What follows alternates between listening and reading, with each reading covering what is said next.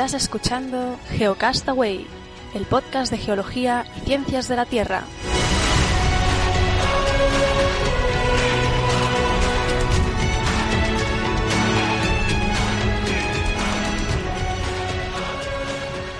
Paleontología con Fernanda Castaño. Hola amigos de Geocastaway, soy Far Castaño. Hoy les voy a contar sobre la Alcauren-Koi, un nuevo pterosaurio de Patagonia. El nombre del animal significa antiguo cerebro de la laguna en el lenguaje de los indígenas tehuelches de la zona. Los pterosaurios aparecieron por primera vez en el Triásico superior y llegaron a alcanzar altos niveles de diversidad morfológica y taxonómica durante todo el Mesozoico, con más de 150 especies reconocidas hasta el momento. Tradicionalmente se los divide en ramforricoideos, los que tenían la cola larga por el cuello y los metacarpos cortos, y los pterodáctilos que estaban mucho más evolucionados y morfológicamente más adaptados al vuelo, ya que tenían un cuerpo de mayor tamaño, con un cuello alargado, metacarpos más grandes y una neuroanatomía similar al de las aves. Mientras los ramforricoideos son los primeros pterosaurios conocidos, ya que datan del período Triásico, los pterodáctilos son mucho más modernos, ya que vivieron en tiempos del Jurásico tardío y el Cretácico. Alcauren vivió hace 170 millones de años y a través de tomografías computarizadas se han podido reconstruir el cerebro del animal y se observó toda una serie de cambios en el desarrollo de los diferentes lóbulos y del cerebelo, que se encuentran mucho más desarrollados que en otros animales, lo mismo que ocurre en las aves, y nos muestra que la integración sensorial y motora es un requisito clave para poder desarrollar el vuelo. Los huesos huecos permitían a los pterosaurios ser lo suficientemente ligeros para poder alzarse en vuelo, pero esto significa que sus restos óseos son muy difíciles de encontrar, ya que la mayoría se ha desintegrado con el tiempo. Sin embargo, al haber estado depositados bajo los finos sedimentos de un lago, los huesos fosilizados del Alcauren están en excelente estado de conservación. Lo más espectacular del hallazgo es que los restos del cráneo están muy bien preservados y en tres dimensiones. Lo común es que los pterosaurios aparezcan como en lajas aplastadas, incrustados en una piedra, pero al encontrarse en tres eh, dimensiones se ha podido observar la estructura interna de la caja craneana. Bueno amigos, eso es todo y que la fuerza los acompañe.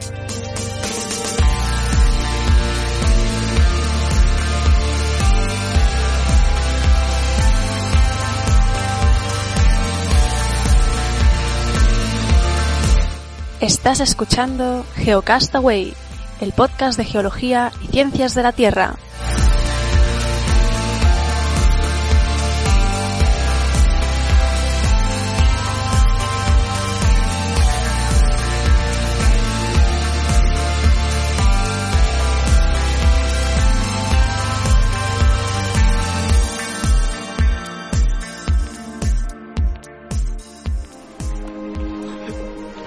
¡Wilson! ¡Lo siento! ¡Lo siento, Wilson! ¡Wilson! ¡Lo siento! ¡Lo siento!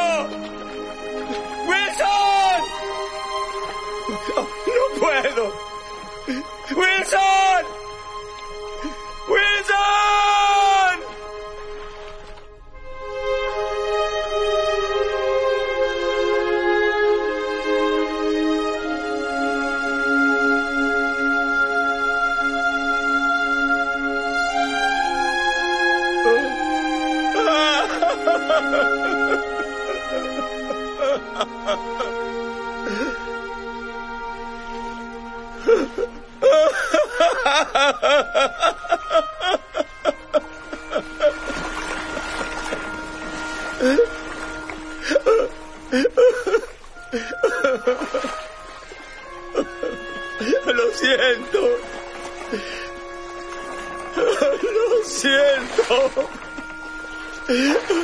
Lo siento. Qué historia más triste. La historia más triste que se ha filmado nunca en el cine. En fin, pobre náufrago.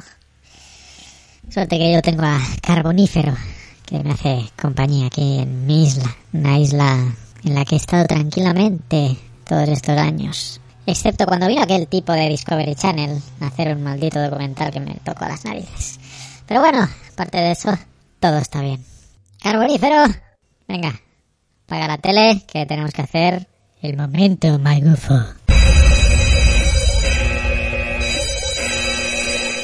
Momento magufo. Lo que vais a escuchar ahora es pseudociencia. Cualquier coincidencia con la realidad es pura casualidad. Hoy amigos, hoy amigos, vamos a volver al mágico mundo de las piedras mágicas. Yo creo que alguna vez hemos hablado ya de los poderes milagrosos de las piedras, que como todo buen geólogo sabe, tienen a cántaros. Pero lo que no os he dicho o no os he contado es cómo se cargan y descargan estas piedras mágicas. Porque claro, si tienen energía y las vas ocupando, pues se descargan las pobrecitas piedras. Bueno, la cosa es fácil. ¡Al loro! La cosa es que se tienen que cargar con la luz del sol. Porque si no, pues irán perdiendo parte de sus propiedades. Claro. Así que bueno, mantened vuestras piedras limpias. La obsidiana, los cuarzos, la piedra de siete metales, dicen por aquí. Yo no sé qué carajo es eso. La galena, la amatista, que es imprescindible, obviamente. Pues la tenéis que colocar toda la noche bajo la luna nueva en agua salada. Estáis ya tomando nota, ¿no? Para recargarlas, pues han de estar por lo menos un día al mes bajo la influencia del sol. Pero esta vez sin agua. Hay gente que la suele recargar al día siguiente de limpiarla bien para no complicarse con las fechas. Así que va todo seguido, la limpia y la recarga. Muy bien, muy ordenaditos. Por la noche bajo la luna las limpia y al día siguiente las ponen bajo la influencia del sol y su diosa Dana. ¿Perdón? No importa si ese día pues no sale el sol, llueve o está nublado, no importa, es como un panel solar, o sea, recibe la radiación. Como son objetos muy personales estas piedrecitas que todos tenemos, es bueno impregnarlas de algo nuestro en esa recarga. Y hay gente que lo hace de diferentes maneras. Alguien puede ponerle su perfume favorito. También a veces se está un rato con la palma de la mano sobre la piedrecita, visualizando y transmitiéndole su propia energía. O también puedes soplar sobre ella tres veces ni dos ni cuatro, tres. Y bueno, así le traspasas también un poco de, aparte de tu aliento, pues no sé, algún tipo de energía vital del alma. En fin, amigos, eh, ya sabéis, eh, si tenéis vuestras piedras mágicas, Felicidades. tenedlas limpias, sí, y bueno, de vez en cuando pues perfumadlas y ponedlas al sol para que se recarguen. Ay, lo que hay que oír. Carbonífero, ¿sabes qué? Tráeme el DVD otra vez, vamos a poner Náufrago, que me encanta, me encanta esa película.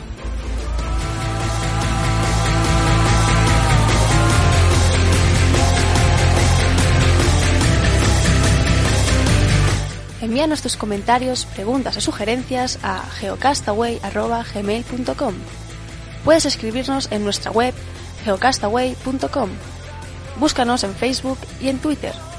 Y escúchanos también a través de iTunes, Evox o Miro.